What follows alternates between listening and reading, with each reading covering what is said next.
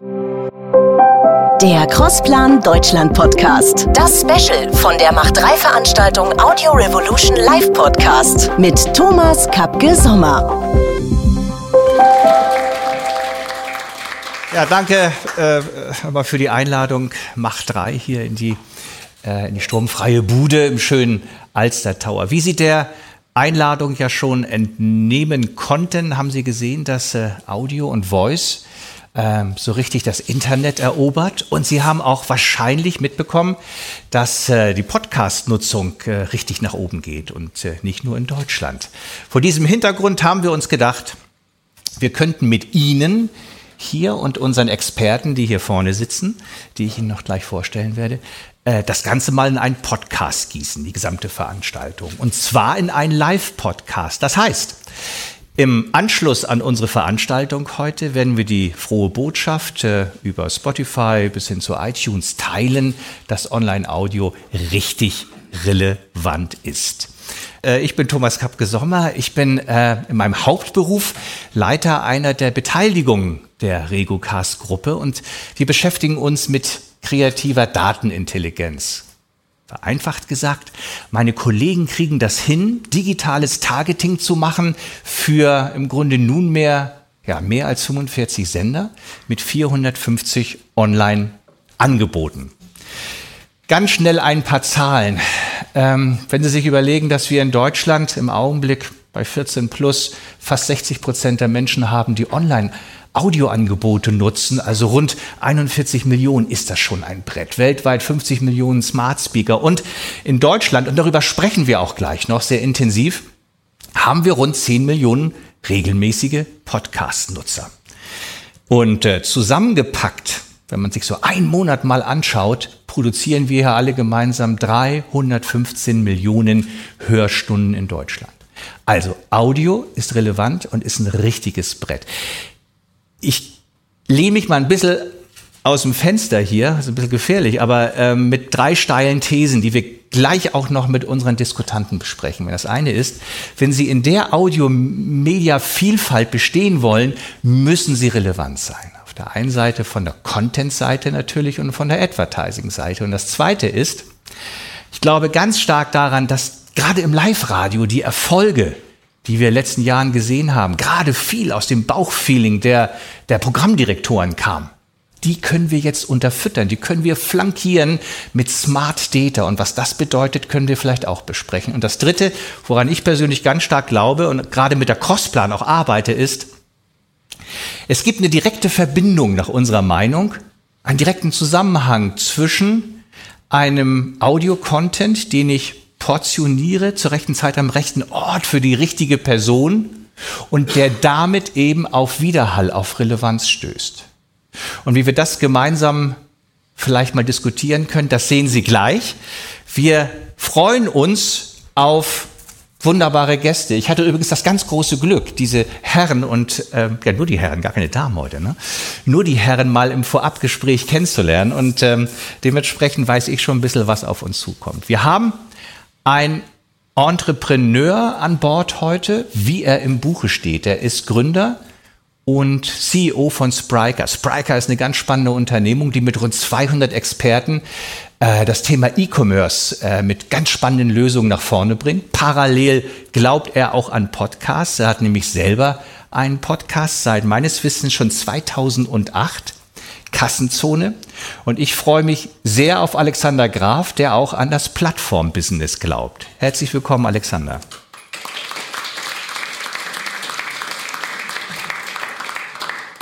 Er ist Verkaufschef von Spotify und kennt das Online-Audio-Business sogar auf internationalem Parkett. Er kennt es auch aus der Perspektive der RMS und er weiß, was Agenturen und Kunden so brauchen und so wollen im Online-Audio. Und er glaubt ganz stark daran, dass wir jetzt mit Online-Audio einen echten Innovationstreiber haben. Begrüßen Sie mit mir Sven Bieber von Spotify.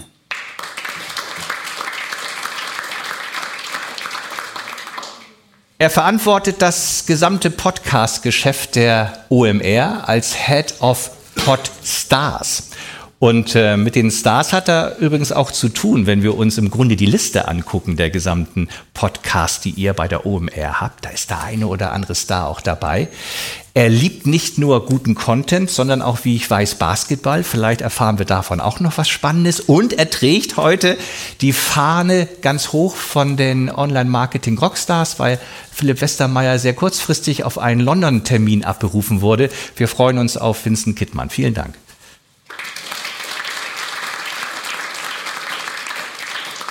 Er leitet das äh, operative Business der Regocast-Gruppe hier in Deutschland und hat ein Händchen für sehr erfolgreiche digitale Audiostrategien für die Vermarktung und auch für das Programm. Ähm, vor allen Dingen, wenn man sich das Projekt The Farm in Berlin anguckt, wo Audio einfach neu gedacht wird. Und Barbara Schöneberger lässt grüßen. Herzlich willkommen, Dirk von Loh.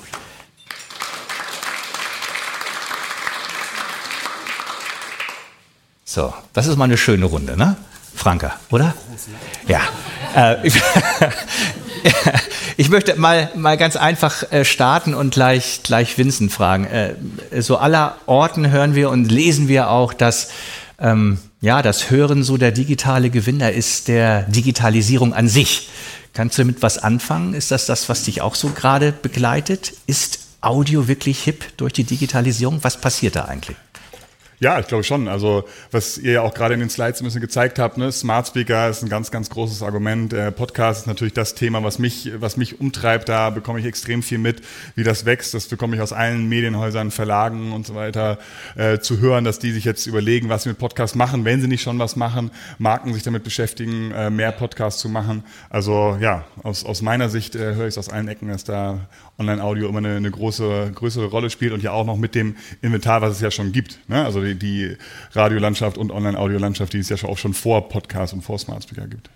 Stichwort Podcast. Bei, bei Spotify, Sven, haben Podcasts auch eine Bedeutung. Ist das eher ein Vermarktungsthema bei euch oder eher ein Image-Thema? Wie muss ich das einordnen zurzeit?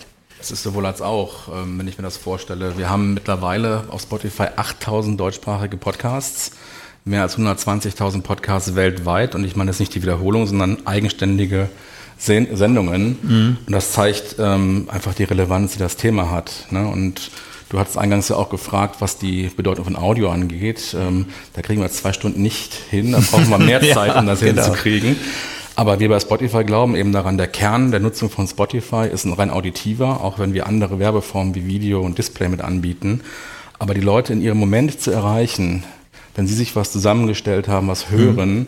und auch andere Tätigkeiten dabei machen, aber trotzdem sie ganz nah bei sich zu haben, das ist unglaublich wichtig. Mhm. Und ähm, das ist so ein bisschen die Vision der äh, Computer und der Star Trek-Generation, dass wir irgendwann gar nicht mehr visuell denken, sondern eben auditiv. Hm. Gibt es da aus, aus eurer Sicht jetzt Entwicklungen, die ihr noch aufnehmen wollt? Ich frage vor dem Hintergrund, dass euer Unternehmen ja auch durchaus investiert hat in den letzten Jahren, auch in andere Unternehmen, die was ganz Spezielles können im Thema Podcasting oder im Thema Content oder Suche. Was ist da so eure Strategie, von der du vielleicht nur wenig erzählen darfst, aber vielleicht den einen oder anderen Hinweis? Also wir haben gerade ähm, drei Unternehmen gekauft mit einem Wert von 400 Millionen Dollar in die wir investiert haben, das Thema Podcast. Das sind verschiedenste Bereiche. Einerseits in den Content mit der Firma Gimnet, mit der wir, ähm, denke ich mal, weltweit Podcasts mhm. skalieren werden auch. Dann haben wir noch einige Technologieanbieter auch gekauft, um das Thema Podcast und Technologie eben noch besser an die Nutzer heranführen zu können. Und damit ist das auf jeden Fall ein Vermarktungsthema. Technologie ist auch ein Stichwort für mich, wenn ich an dich denke, Alexander. Einmal deine Herkunft von, von dem E-Commerce-Business, auch techniklastig und deinem Podcast. Ähm, hast du schon Erfahrung gesammelt, wie äh, Online-Audio auch ein Thema sein kann im E-Commerce als Conversion-Kanal oder passt das da gar nicht dazu? Wie siehst du das? Ja, also wir diskutieren es natürlich mit ganz, ganz vielen Kunden und Online-Audio ist auch immer, weil es natürlich in der Szene stark diskutiert wird, auch immer so ein Thema. Wann fangen die Leute an, über Alexa zu bestellen? Passiert mhm. in der Realität doch ähm, recht wenig, ist aber sehr relevant in B2B-Cases, also bei Unternehmen, die sagen, ich habe 1000, 2000 Handwerksbetriebe und ich will mit irgendeinem Device einen direkten Zugang zu diesen Handwerksbetrieben haben oder in den Fahrzeugen, was die Handwerker fahren.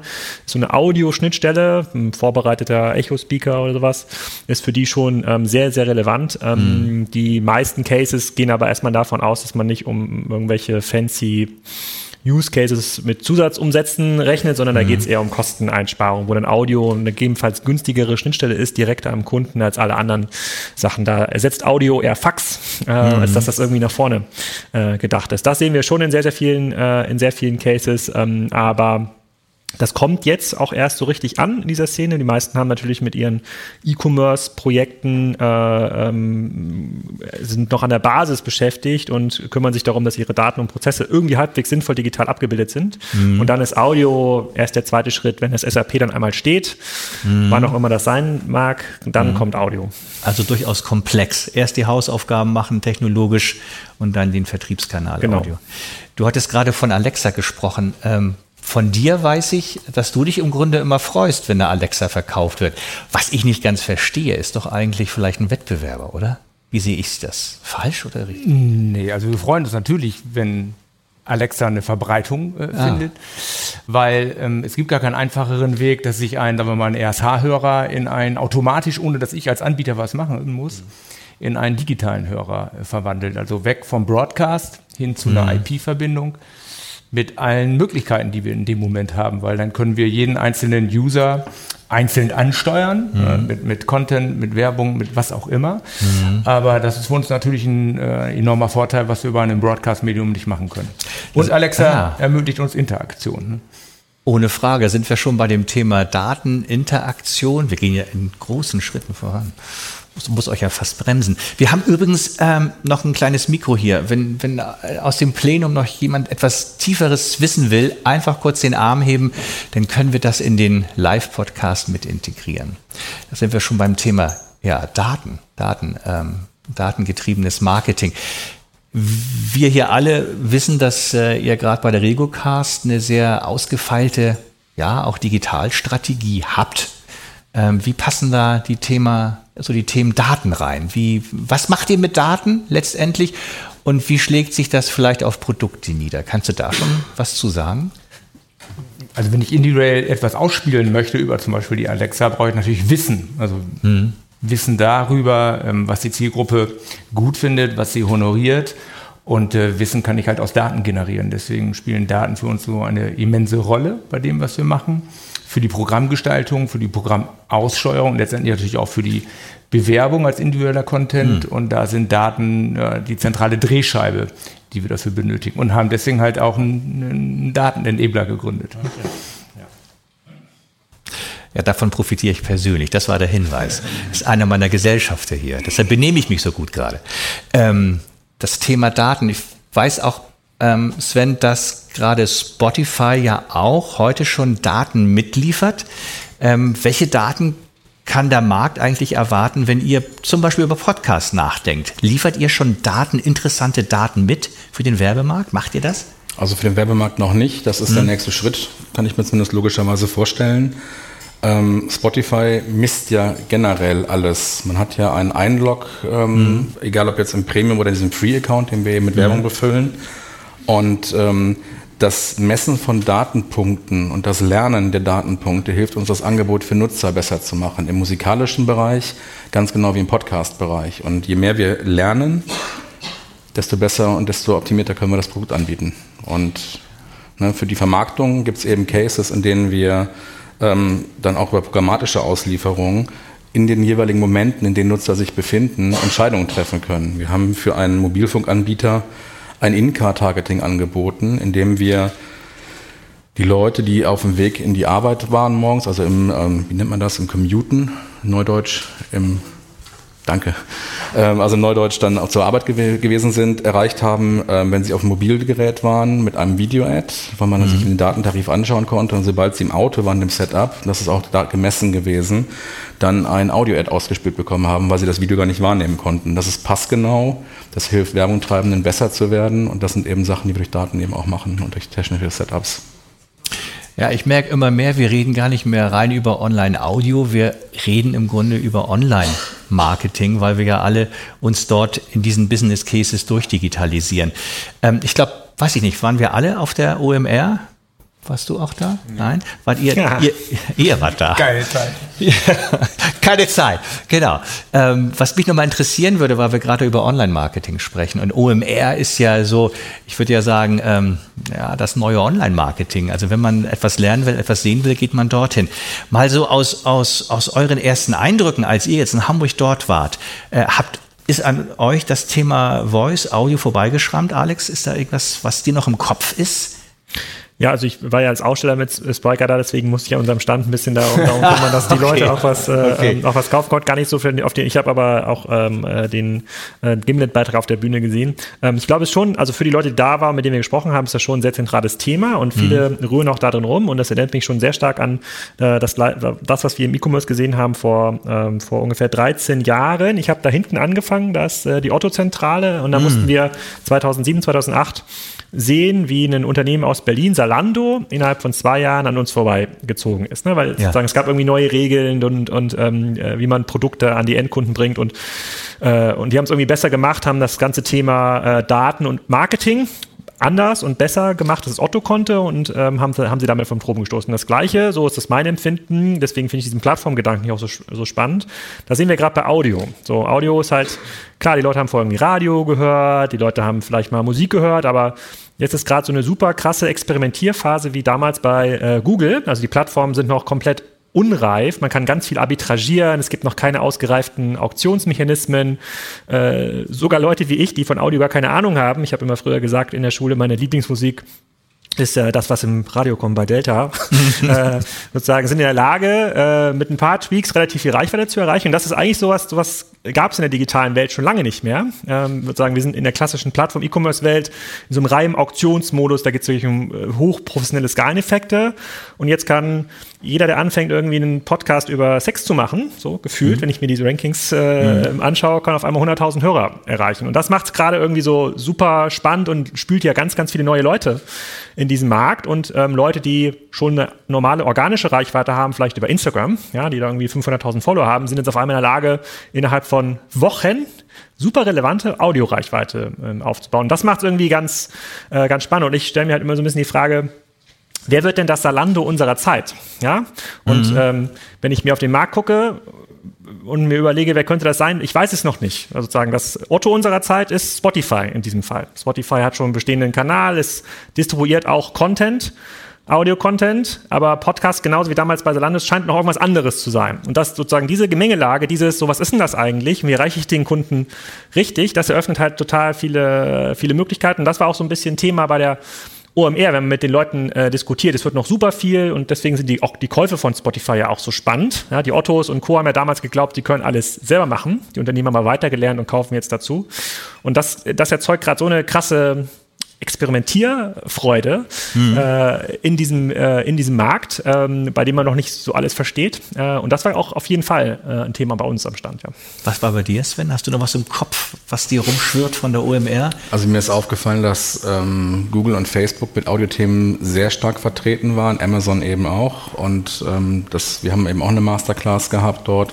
Aber während wir uns auf diese Masterclass beschränkt haben, war Audio halt überall ein Gesprächsthema. Und ich bin mit einigen anderen Menschen ins Gespräch gekommen, die im Vorfeld Termine abstimmen wollten, von denen ich nie gedacht hätte, dass die mit uns reden wollen. Ähm, weil auf einmal die Frage auch dann im Raum steht, was mache ich denn jetzt für mich als Unternehmen? Was kann ich denn ähm, mit Audio erreichen und ähm, auch mal einen Insight zu bekommen, wie geht denn dort die ähm, Roadmap so in den nächsten Jahren weiter? Das war sehr spannend. Und ihr wart ja im Grunde Gastgeber, nicht nur im Grunde, ihr seid Gastgeber Ja. dieser Wahnsinns, Wahnsinns, Wahnsinnsveranstaltung.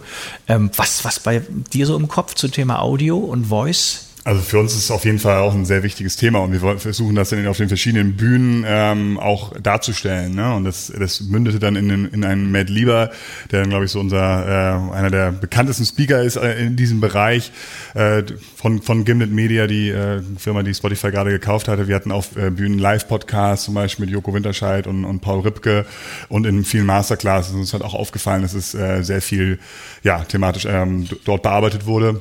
Und ich bin auch tatsächlich sehr häufig darauf angesprochen worden, weil dieses Thema von Podcast auf äh, Smart Speaker, auf Online-Audio allgemein halt dieser Weg sehr, sehr kurz ist und auch von erfolgreichen Unternehmern und Gründern, die mir erzählt haben, dass sie jetzt in diesem Bereich was starten wollen. Also ich glaube, da ist auch so ein bisschen ja, Goldgräberstimmung fast schon. Ähm, jetzt vor paar Jahren haben diese ganzen Firmen gegründet, die jetzt Skills gebaut haben. Ich glaube, jetzt kommt so der nächste Schritt, wie man dann wirklich äh, das zu einem Business umbaut. Also nicht nur die App baut, wie früher auf dem Handy, sondern das auch dann monetarisiert und darum äh, Plattformen baut und bildet. Kannst du in drei Sätzen erklären, was eine gute Zutat für einen erfolgreichen Podcast ist, damit das die Zuschauer auch verstehen? Was braucht es eigentlich, damit man erfolgreich ist? Oh ja, drei Zutaten. Ähm, also ich glaube, die, die Stimme ist halt wirklich sehr, sehr wichtig. Ähm, ich glaube, ein Podcast muss nicht so hunderttausendprozentig perfekt produziert sein, aber man hat halt diese sehr, sehr intensive Verbindung zum Host ähm, und deswegen ist die Stimme und die Personality beim Podcast sehr, sehr wichtig. Also das ist auf jeden mhm. Fall auch ein Personality-driven äh, Medium. Ähm, ich glaube, die Relevanz ähm, ist sehr, sehr wichtig, obwohl das natürlich immer schwierig, ja, also sehr individuell ist. Ne? Also es gibt für manche, für die ist vielleicht ein Sex-Podcast relevant oder einfach mhm. nur ein Laber-Podcast. Mhm. Für andere ist halt ein Business-Podcast ähm, relevant. Ne? Also das äh, kann sehr, sehr unterschiedlich sein. Und dann äh, natürlich auch die, die, die Frage, die auch im Podcast-Bereich noch gar nicht, glaube ich, komplett gelöst ist, so die Distribution. Ne? Also wo, äh, wie mache ich das und wo mache ich das? Also ich glaube, da haben Formate, die jetzt einen bekanntes Gesicht mit sich bringen, wie in Joko Winterscheid, haben natürlich einen Vorteil. Mhm. Ähm, wenn man das nicht hat, äh, muss man sich ein bisschen was anderes überlegen. Ähm, ist aber, glaube ich, alles noch möglich, weil es halt noch so früh ist, ähm, dass man da dann auch relativ schnell auf, auf Reichweite kommt. Ja. Meine Damen und Herren, wenn Sie eine Frage stellen wollen, dann bitte gerne. Bitte schön.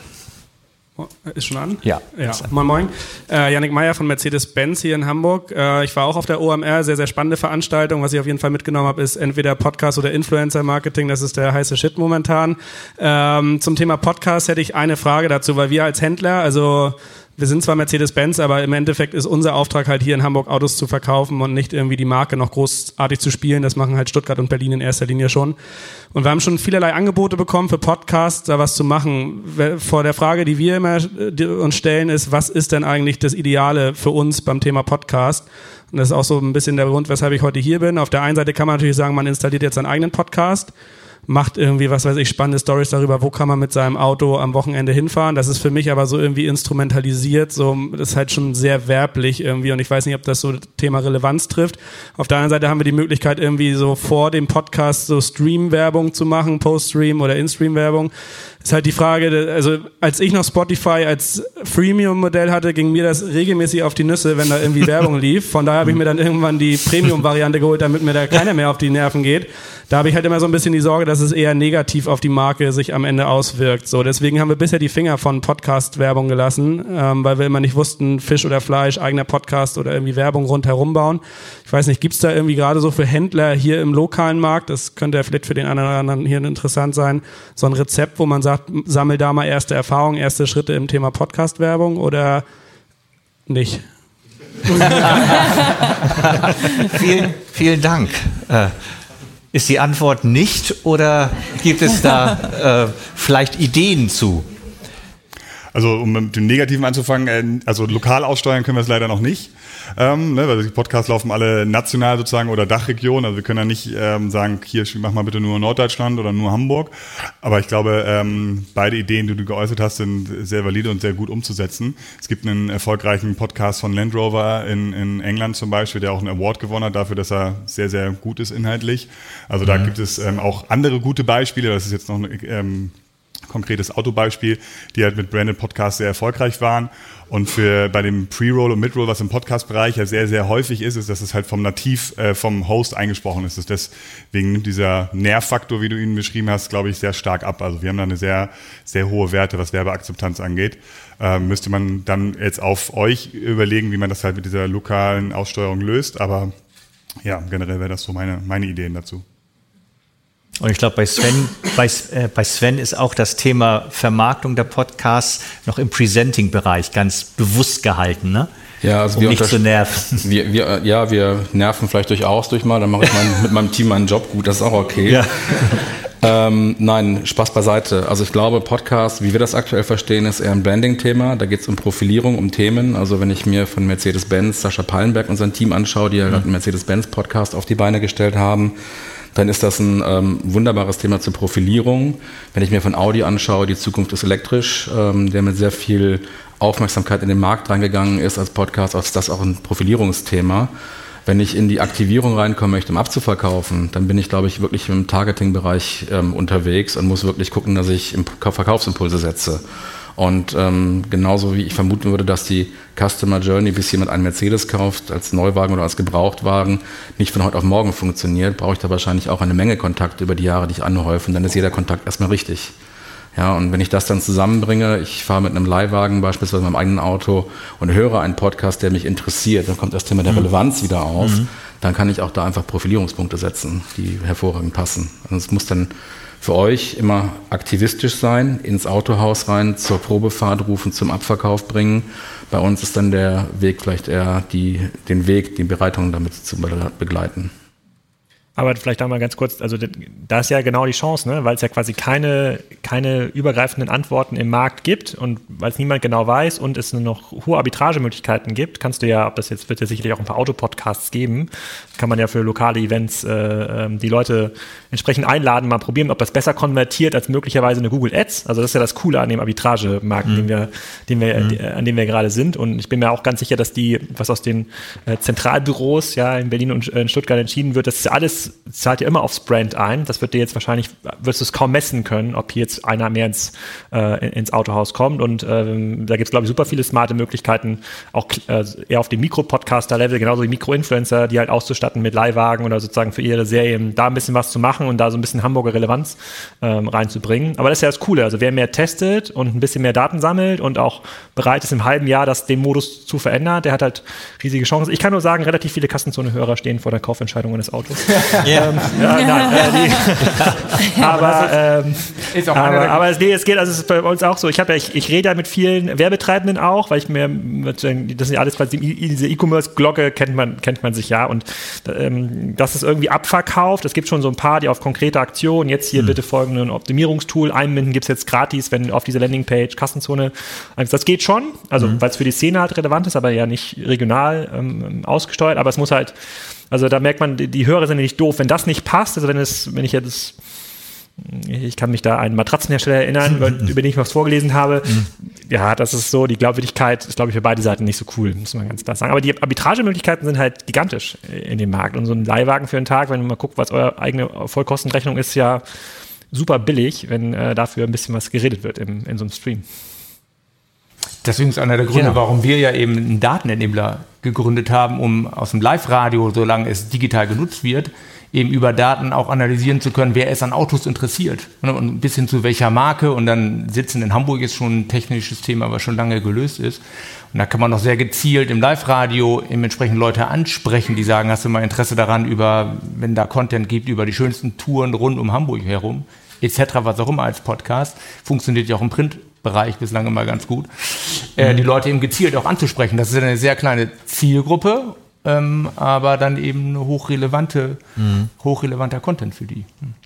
Und das ist eben, weil du von fragst, ist für uns so interessant, in dem Moment, wo die Leute ein Live-Radio-Programm, RSH, Radio Hamburg, wen auch immer, dann hören, in dem Moment fangen wir halt an, über die Datenebelung dieses Wissen anzusammeln, um im Zweifel diese Leute auch direkt ansprechen zu können. Dirk, wie muss sich denn Live-Radio in der nahen Zukunft noch modifizieren, verändern? Ähm, welche Chancen gibt es in der Digitalisierung neben den Daten noch für Live-Radio? Gibt es da was, was dir im Kopf ist? Was kann man da noch ja, machen? Wir können unser, als Regiocast hatten wir bislang 15 Radiomarken, an denen wir beteiligt waren. Heute haben wir 250. Die sind alle nicht so relevant wie jetzt mhm. äh, RSH beispielsweise.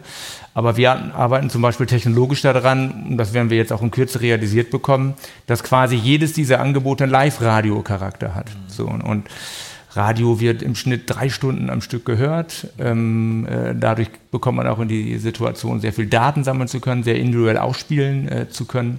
Durch die Alexa kommen wir in die Interaktion. Da gibt es die ersten Skills, äh, die sich da intensiver mit auseinandersetzen. Wir sind erst am Anfang. Mhm. Wenn man sich mal überlegt, die erste Homepage irgendwann in den 80ern, wie, wie die aussah, äh, so, da sind wir gerade auf der Skill-Ebene. Das heißt, wenn wir da 20 oder auch nur fünf Jahre weiterdenken, lässt sich im Bereich Interaktion, dann wieder sind wir hier beim Podcast und Probefahrt, was auch immer sehr viel äh, gestalten. So. Und da versuchen wir uns als Unternehmen strukturell und technologisch darauf vorzubereiten. Weiß, dass hier im Publikum noch ein ähm, älterer, also nicht alt, sondern ein erfahrener Weggefährte auch von mir beruflich ist, der äh, eine Agentur leitet. Und der hat mir mal vor geraumer Zeit erzählt, ähm, dass nicht nur Screen Designer eben jetzt in Agenturen eingestellt werden, sondern eben Menschen auch, ich nenne sie mal Audiodesigner, die äh, eben für das, da bist du ja, mein Gott, ähm, die für das, ähm, die für das Menü im Ohr letztendlich verantwortlich sind und diese doch komplexe Menüführung hinbekommen sollen. Ne? Das war doch ein, ein Thema, was euch auch umtreibt, richtig? Voice Userface der Voice Interface Designer. Das heißt, wir haben äh, jetzt schon, wo die Reise nach vorne geht, schon im Grunde neue Berufsgruppen, die sich hinten anstellen können und dann gleich in die Agenturen gehen.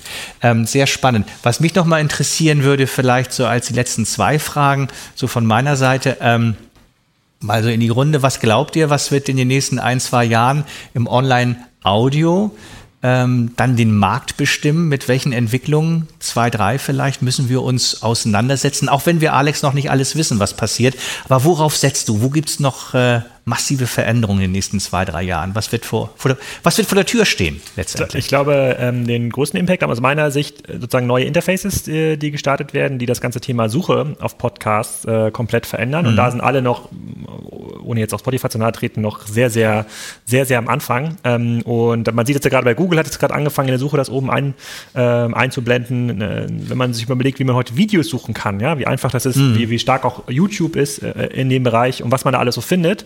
Das ist im Audiobereich noch bei Weitem nicht so und das das sorgt natürlich dafür, dass äh, die äh, sozusagen die potenzielle Zielgruppe heute immer nur an der Oberfläche suchen kann. Also sich quasi irgendwas Neues subscribt und das immer dann die neuen Folgen hört und irgendwann jetzt die, die habe ich ja bei Kassenzone auch, äh, hören sie mhm. sich dann einmal zurück die letzten äh, zwei drei Jahre. Und wenn man das, dann wenn man das auffindbar macht, diesen Audio-Content, wie man das immer noch äh, vertextlichen, dann mit der Suche irgendwie, dann hat dieser ganze Audio-Content, den es schon gibt, dann kriegt das, glaube ich, eine, nochmal eine richtig krasse Hebelwirkung äh, und nochmal deutlich mehr Hörer, als wir da gesehen haben, wobei ja 41 Millionen, Millionen Hörer in Nutzer, Deutschland, ja. hm. das ist halt total krass. Also in meinem Fall sozusagen, bei mir ist ja der Podcast ja nicht geplant, das war ein Abfallprodukt von den YouTube-Videos. Habe ich gedacht, naja, lade ich auch nochmal auf Soundcloud, ich glaube 2000 zwölf oder so habe ich damit angefangen.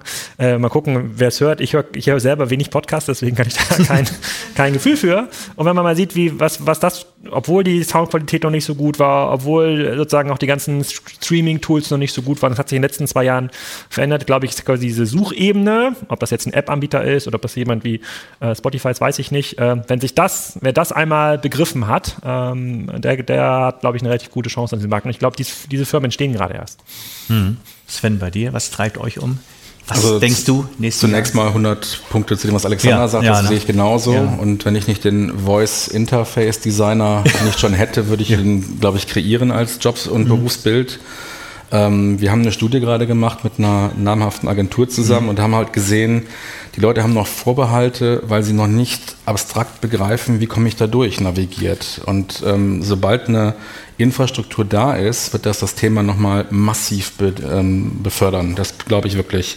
Mhm. Den zweiten Trend, den ich sehe, ist auf der Vermarktungsebene. Ich glaube, dass sich online programmatisch durchsetzen wird als die letzte Gattung neben Print und neben also Displays und neben ähm, mhm. Video-Ads. Und ähm, ich glaube, dass da die Targeting-Möglichkeiten und vor allem in Echtzeit Themen zu bedienen ähm, mhm. nochmal deutlich steigern werden. Und das wird nochmal zu einer Belebung auch im Audiosegment führen. Mhm.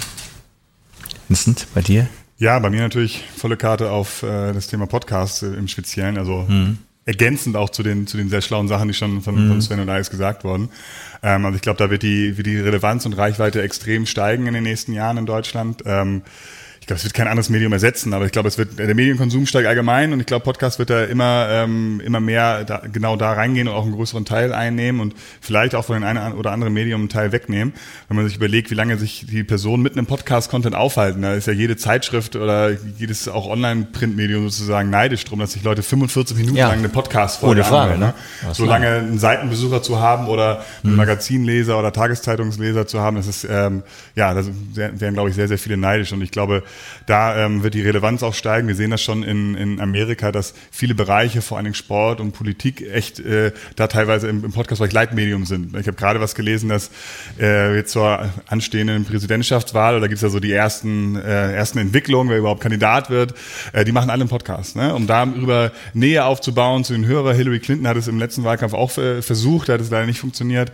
Aber ähm, ich glaube, das wird auch in Deutschland kommen und auch Thema Daten wird ähm, die ganze Podcast-Landschaft noch, glaube ich, sehr umtreiben. Da muss man sich einfach bewusst machen, dass es noch ein junges Medium ist. Also in diesem Entwicklungsgrad jung. Natürlich gibt es das eigentlich schon seit 2008, aber jetzt erst ist es, glaube ich, so dieses Level erreicht, dass wirklich Daten ja, essentiell notwendig sind. Ähm, da gibt es viele sehr positive Entwicklungen und ich glaube, das ist auch, äh, auch sehr notwendig, um nochmal so das nächste Level zu erreichen, um dann auch wieder für die Vermarktung und Monetarisierung ja, da noch weiterzukommen. Kann, könnte ich eine Frage einwerfen an Sven, an Sven und, und dich? Und, und zwar, wenn ihr jetzt mal die ganzen Influencer anguckt, ja, alle ab 100.000 Euro Instagram-Fans aufwärts. Mhm. Und ihr seht, wie erfolgreich sowas wie Joko ist oder was ihr seht mit Barbara Schöneberger. Erwartet ihr denn nicht, dass jeder dieser Influencer in den nächsten sechs bis zwölf Monaten versucht, selber einen Podcast-Kanal aufzumachen? Also von Lena Gerke bis hin zu Bibi oder wie es auch immer sie ähm, heißen mag? Also das, das müsste doch ja, das ist doch ein No-Brainer, oder? Das könnte passieren. Ja. Aber es ist natürlich auch ein Thema der Relevanz. Ja. Ne? Ich meine, das ist so die Situation, Situative, was du im Social-Media-Bereich hast, mal so ein Foto von der Bibi angucken oder äh, was auch immer, ist was anderes, als wenn du Leute jetzt 10 Minuten, 20 Minuten irgendeinem Content auch beim Podcast regelmäßig an dich binden möchtest. Da kommst du mit Banalität irgendwann dann auch nicht mehr weiter. Wir haben, wir haben im März. Das, haben das wir, hätte ich bei den Bildern aber auch gedacht. Und die haben ja trotzdem die Fans. Ja.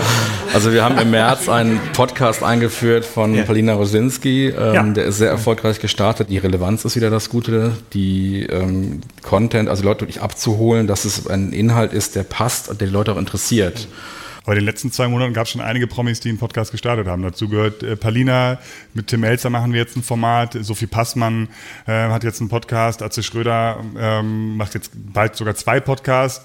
Ähm, also einen hat er gerade erst gestartet, Markus Kafka macht jetzt einen Podcast, also die Prominenten sowohl in Amerika als auch in Deutschland, ihr kennt das schon und äh, gehen da rein, deswegen erwarte ich dann noch einige, die da starten und sehe da noch einige Bereiche auch, die noch offen sind. Ich glaube, Influencer einerseits, aber ich glaube, Beauty ist auch schwierig, Audio darzustellen, aber ich glaube, da muss man so einen kleinen Dreh finden, aber dann kann das, glaube ich, auch viele Hörer finden. Ja. Ich glaube, die Möglichkeiten, sorry, die da drin ja, stecken dann ja. auch. Und das ist, was Vincent auch sagt, das sind halt noch gar nicht ausgeschöpft. Ne? Genau wie Technologie am Anfang ist, ist die inhaltliche Ausgestaltung, was macht man denn für einen Podcast und was macht den Podcast dann relevant? Ähm, da fangen wir gerade an. Umso spannender ist, dass wir gleich noch was äh, sehen und hören über Barbara Schöneberger. Aber ein Satz von dir noch zur Zukunft. Vielleicht noch mal in der Ausprägung. Ihr habt die Farm in Berlin, ihr habt die Barbara Schöneberger. Was ist das für eine Strategie für die Zukunft der RegoCast?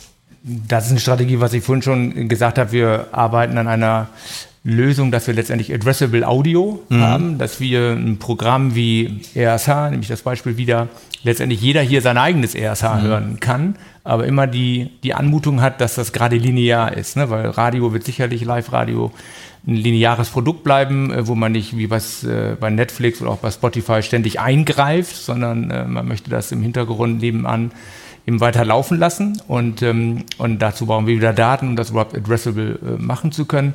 Und nochmal zurückzukommen, was Alex vorhin gesagt hat, sicherlich werden wir dort auch Kurator spielen. Eine Radiostation ist ja bis heute ein Kurator. Wir kuratieren mhm. Musik, wir kuratieren Nachrichten werden wir auch im Bereich Podcast, wenn ich zum Beispiel jetzt Radio Bob äh, nehme, über Tattoo oder Themen, wie schraube ich an meiner Maschine rum, bla bla bla, also die wirklich auch zu der, zu der Zielgruppe passen und aus diesem ganzen Meer von Podcasts, neben denen, die wir selbst produzieren, halt auch sagen zu können, hier hör dir das mal an. So, und haben wir da eben partnerschaftliche Verbundenheit mit diesen, mit diesen äh, Fremd- Content-Herstellern, aber das ist für uns ein großes Thema im Bereich Podcast. Und ähm, Nochmal zurück bei Barbara, die funktioniert super. Also der Podcast ist schon im sechsstelligen Bereich, äh, obwohl wir den noch nicht mal bei Spotify, reden wir ja noch miteinander, eingestellt haben, mhm. ist er schon äh, monatlich im sechsstelligen Bereich. Ähm, und, äh, und stark wachsend so und äh, wir versuchen dort halt eben eine neue Form von Audio-Content-Produktion zu etablieren, so, die wir dann auf verschiedenen Kanälen einsetzen können. Letztendlich, ähm, Podcast wird ein Riesenthema. Live-Radio äh, digitalisiert sich gerade. Nur mal Vergleich, du sagst gerade mit der Barbara sind wir schon mit 100.000 ziemlich weit. Ein Programm wie Bob erreicht 6 Millionen Sessions von 70 Minuten Hördauer, obwohl es über UKW gibt, 6 mhm. Millionen Sessions in einem Monat. So, mhm. es gibt keinen, weltweit, glaube ich, keinen Podcast, mhm. der ähm, sechs Millionen Downloads in einem Monat erzielt. Also es ist immer noch das Live-Radio, das große Stück vom Kuchen ist und dann gibt es viele neue Themen. Ähm, wo auch Online-Audio gehört wird, ähm, die uns auch sehr interessieren, wo wir uns engagieren, aber unser Fokus liegt auf, wie digitalisieren wir und entwickeln wir Live-Radio. Ich bin recht zufrieden mit meinen drei Thesen von vorhin. Ne? Relevanz, ich glaube, das habt ihr fünf oder sechs Mal selbst nochmal gestärkt. Es ist wirklich das Spiel der Relevanz. Zweite, Daten bei euch, bei euch, bei euch, bei euch. Ähm, mit den Smart Data drumherum können wir eine Menge bewegen für die Zukunft. Da muss man auch jetzt anfangen, stellen wir ja auch fest. Und das dritte ist, diese Content-Stückchen, die jetzt zielgruppengenau produziert werden, auch das letzte dritte Chart, ähm, wird also wiederum auf die Relevanz einzahlen dieser Stelle bedanke ich mich mit einer allerletzten Frage und bitte um eine ganz kurze Antwort. Ähm, Smart Speaker Alexa haben alle unsere Welt verändert. Was ist denn so deine liebste Alexa-Anwendung privat? Ich sage auch meine gleich. Ja, also ich, da ist meine kurze Antwort. Ich, ja. äh, sozusagen meine Kinder nutzen das im Wesentlichen und wenn ich meine Kinder auf Alexa anspreche, dann sagen sie, ach, wie dumm ist Alexa eigentlich? Das ist so, das ist der Tages. Nutzt, nutzt du das Ding privat? Die schönste Anwendung ist, ich habe das meinen Eltern geschenkt. Mein Vater ist 80 geworden dieses Jahr. Und wenn immer der morgens ins Wohnzimmer reinkommt, sagt er jetzt, Alexa, spiel WDR 2 Bergisches Land. Ja. Und ähm, das funktioniert und er hört es. Und das gefällt ihm sehr. Fantastisch. Ist das bei dir im Haushalt irgendwie? Äh, ich habe privat keine Alexa, wir haben ein Büro, aber ähm, eine stehen. Sehr ähm, gut. Ja. Da macht man mal, also wir probieren alles mal ein bisschen aus, aber jetzt keine, keine favorisierte Anwendung. Außer den OMR-Podcast-Skill natürlich. natürlich. Ich habe jetzt Alexa verschenkt, um damit meine Mutter Barbara Radio hören kann. aber sie kriegt es nicht hin. Ähm, über das Telefon. Also ich habe schon über das Telefon den Befehl durchgegeben, aber das ist, äh, ich muss unbedingt nach Ostfriesland fahren und das mal da ja, mach das mal. installieren. Mach das mal. Aber sonst die Uhrzeit bei mir immer wieder. Bei uns ist es, ja, Uhrzeit und bei uns ist es jeden Morgen, um dieses, dieses äh, Guten Morgen-Feeling zu, zu haben. Es ist tatsächlich so, das Inselradio Mallorca und dann gehen wir so einen richtigen Schwung in den Tag. Ja, mit diesem wunderbaren Mallorca-Feeling. Ich bedanke mich bei Alex, bei Sven, bei Vincent und bei Dirk. Vielen Dank. Das war der Crossplan Deutschland Podcast. Das Special von der Macht 3 Veranstaltung Audio Revolution Live Podcast aus der sturmfreien Bude in Hamburg mit Thomas Kapke Sommer.